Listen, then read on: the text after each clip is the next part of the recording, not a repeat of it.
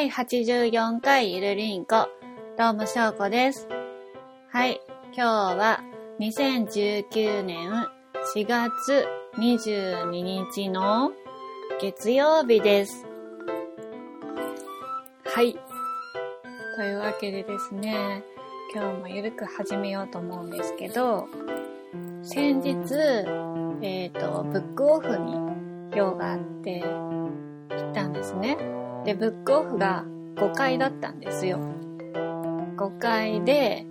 で、疲れてるから、エレベーターで降りようと思って、エレベーターを待ってたんですよ。そしたら、ずーっといくら待っても、待っても来なかったんですね。なんでこんなに遅いんだろうと思って、まあ結構待つこと数分ですよね。結構待ちました。あれやっと来たなと思って乗った、乗ったら、なんか閉まんないんですよ。エレベーターの扉が閉まんなくって、あの、エレベーターに閉まるボタンがあるじゃないですか。それをなんか何回かいろんな人が押してるんですけど、閉まんないんですね。これもしかして怖いと思って、なんかこのまま乗ってて不具合で、なんかすごい勢いで下に落ちちゃったりとか、なんか閉じ込められちゃったりするんじゃないかと思って怖かったので降りたんですけど、降りて普通にエスカレーターで行ったんですけどね。あ、こういうことがあるんだなって 初めての体験でした。初体験でした。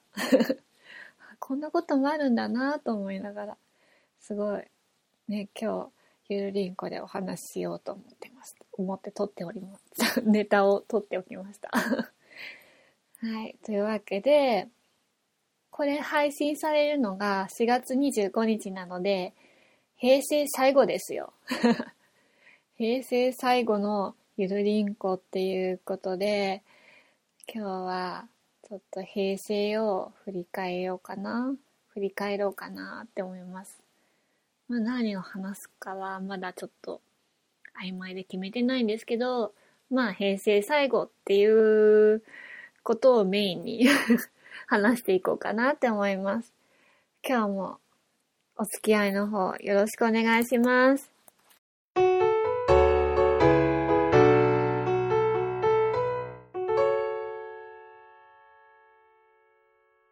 はい、メインです。というわけで、えーっと、まあ、昨日オープニングを撮りまして、今日はこれ撮ってるのが23日の火曜日なんですけど、こっからは23日の火曜日になります。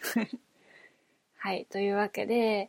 えーっと、平成を振り返ろうということで、まあ、私がなんか印象に残っている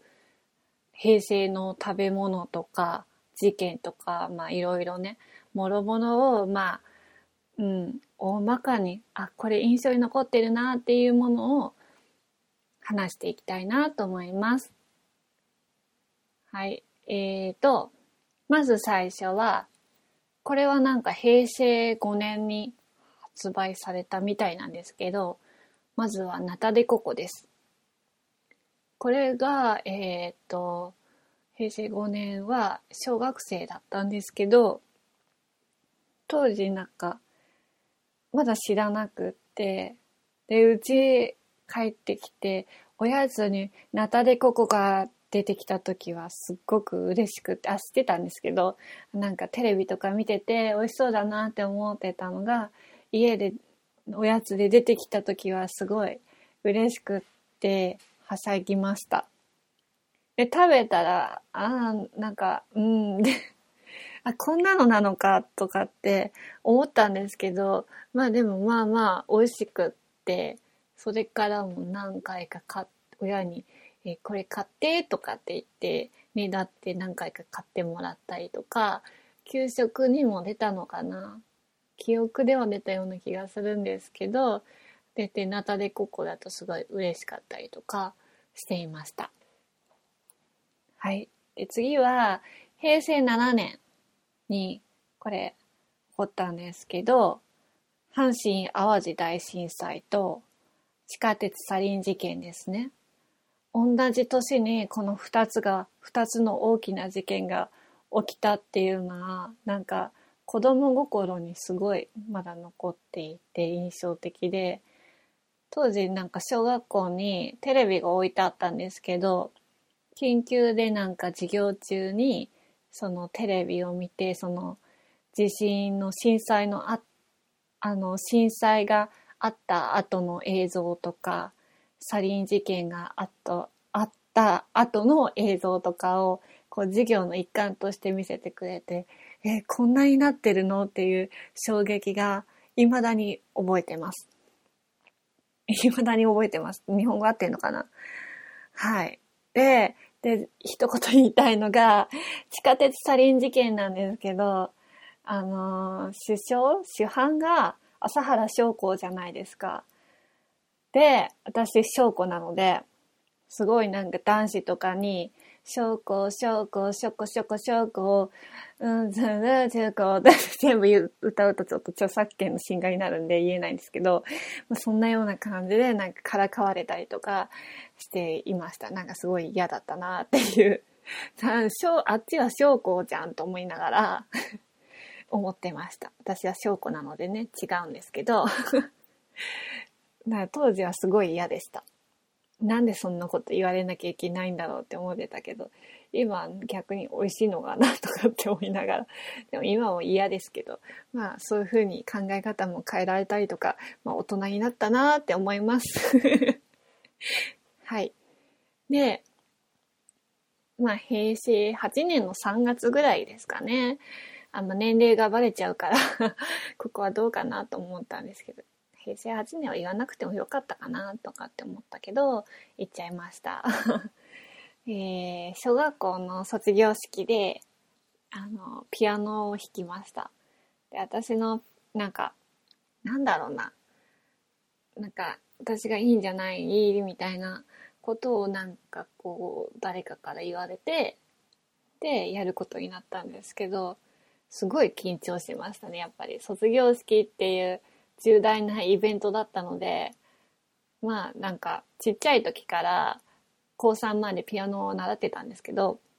そのピアノを習ってる時もその卒業式で弾くって話をしたら、まあ、卒業式の曲をそのピアノの先生のところでも練習したりとかして、なんか、うん、先生にもこうした方がいいとか、ああしたい方がいいよとかいうのを教わりながらやってましたね。で、まあ、その、それに関連してなんですけど、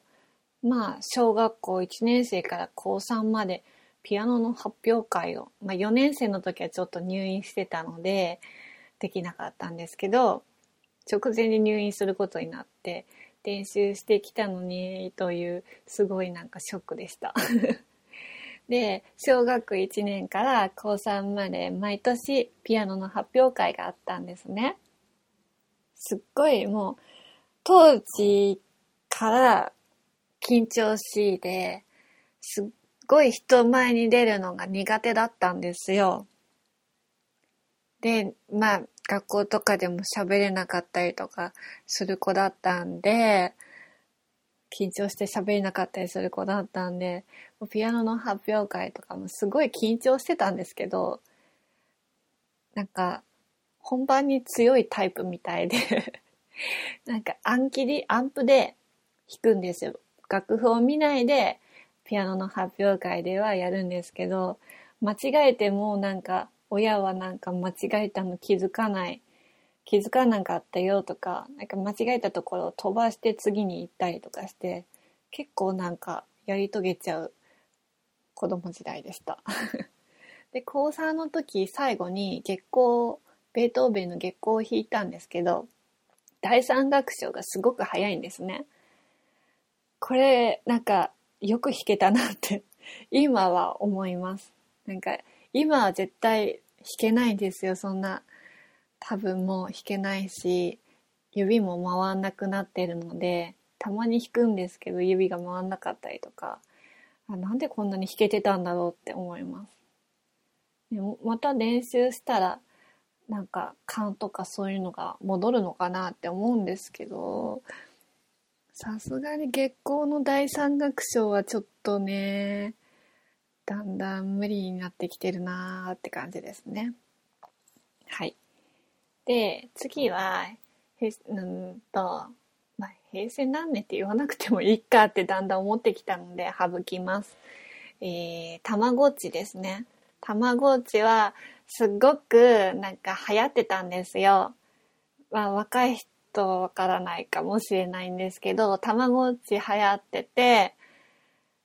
なんかすごい生産が追いつかない状態で、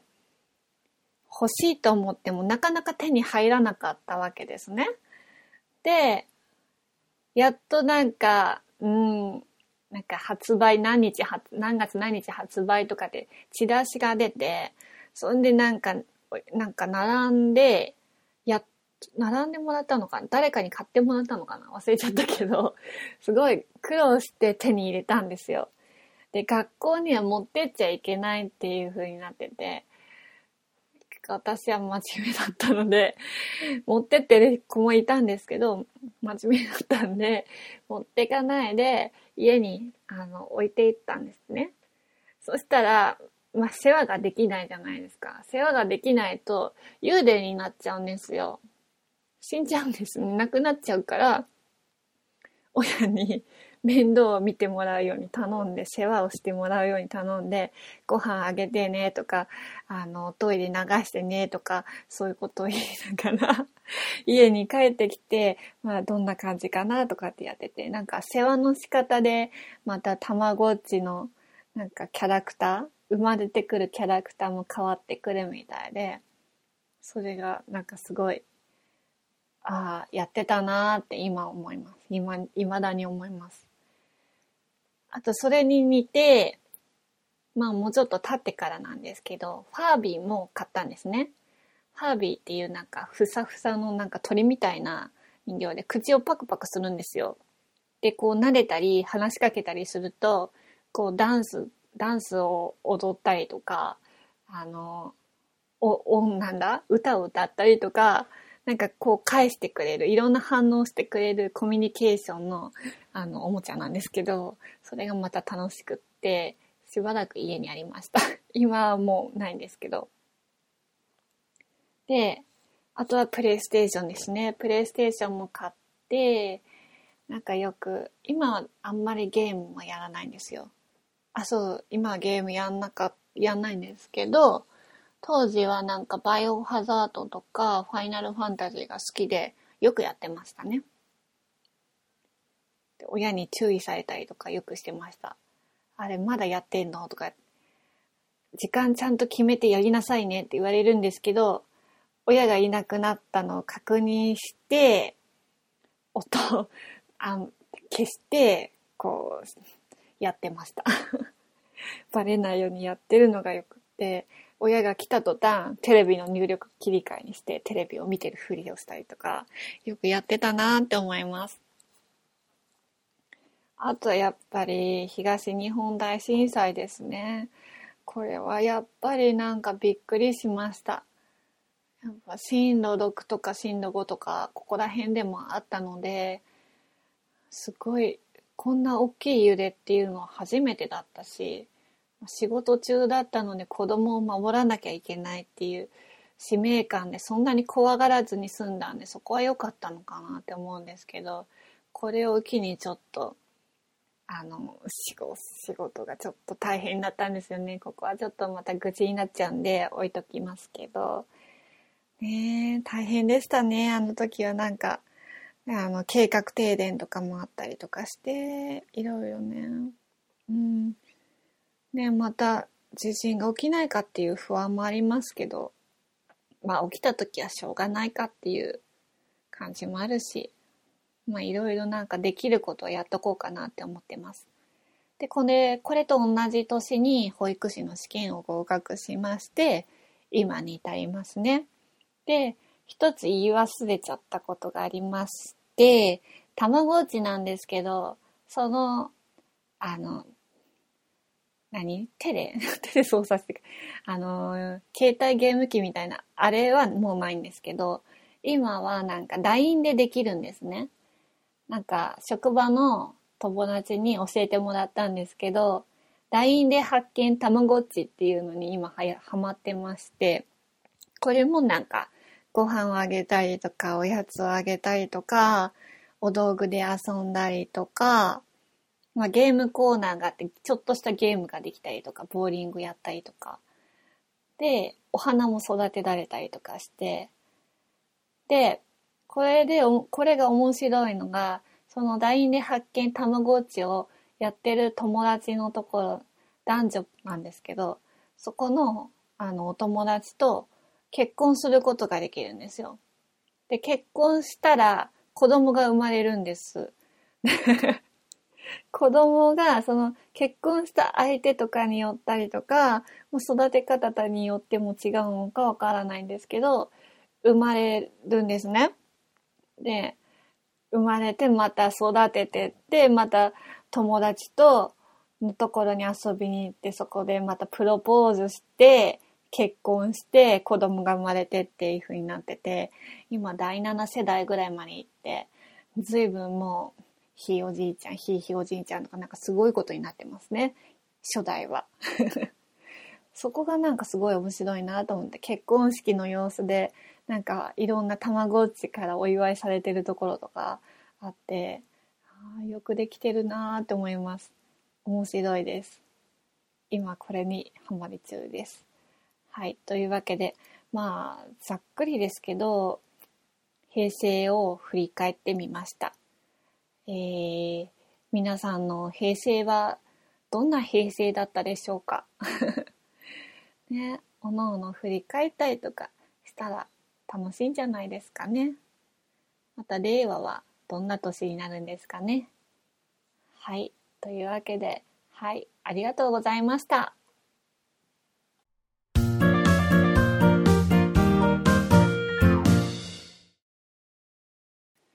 フリマアプリで面白いアイテム見つけたっていうことで、久しぶりにこのコーナーをやってみたいと思います。はい。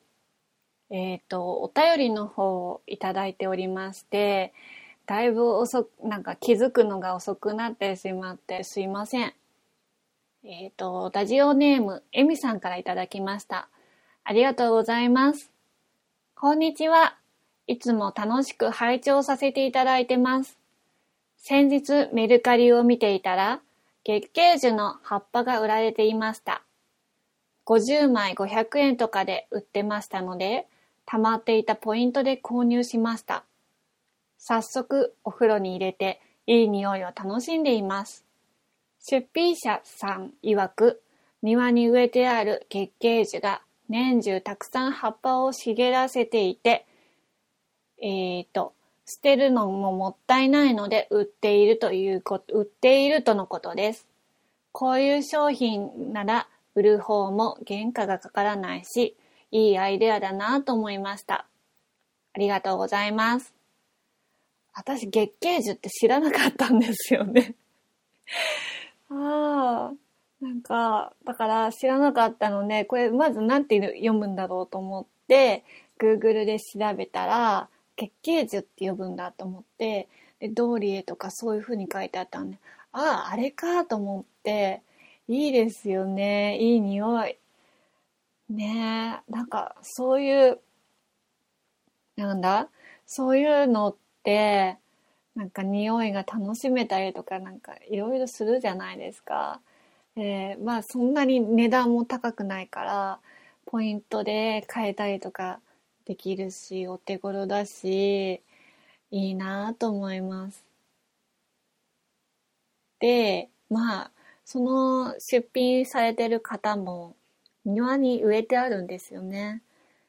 それで、こういうふうに、まあ、報酬につながるわけじゃないですか。まあ、送料も入れてだから、そんなに報酬にはならないとは思うんですけど、まあ、軽いお小遣い程度でも、その、なんだろう、お金かけて買ったものとか、よりも、その家で育てて、大事に育ててるものを誰かに買ってもらう。その大事に育ててるってことは、その人の愛もいっぱい詰まってるわけじゃないですか。それはすごくいいことだと思います。なんか酔っ払いみたいだなでもすごいいいアイデアだなって私も思いました。ね。逆にサボテンとか育てたやつを売るってどうなんだろうって。思ったりとか。花とかもあるのかな。育てた花があるんですけどとかって言って花束にして売ったりとかそういうのもあるのかな。ちょっと調べてみます。いやーすごいな。いいアイデアだと私も思います。なんかあんまりこうなんか気が利いたコメントできなくて申し訳ないんですけどでも本当にいいアイデアだと思いました。なんかねこういうふうにお便りいただいて本当にありがとうございます。引き続き募集しておりますので皆さんもえこんなアイテムあったよみたいな面白いのがあったら教えてください。お願いします。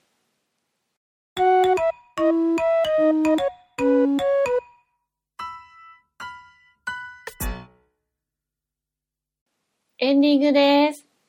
はい。というわけで、ゆるりんこではお便りの方を募集しております。宛先は、gmail が、ゆるりんこ .sn.gmail.com。ツイッターが、アットマーク、ゆるりんこ2017です。スペルの方が、yurinco.sn です。また、ハッシュタグゆるりんこ丸の方でもお便り募集しております。現在募集中のテーマは、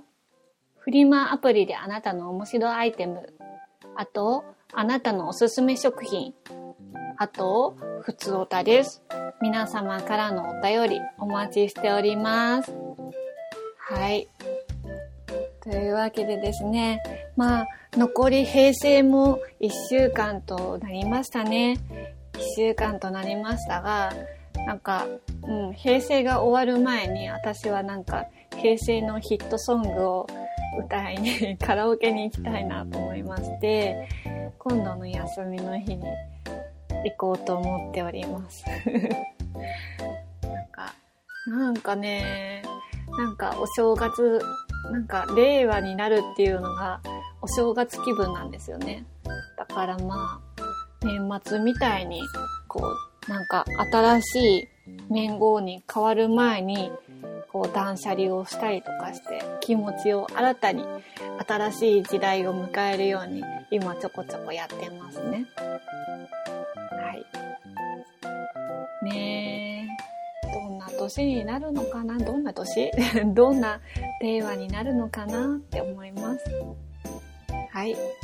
というわけで、今日もゆるく終わっていきたいと思います。お相手はしょうこでした。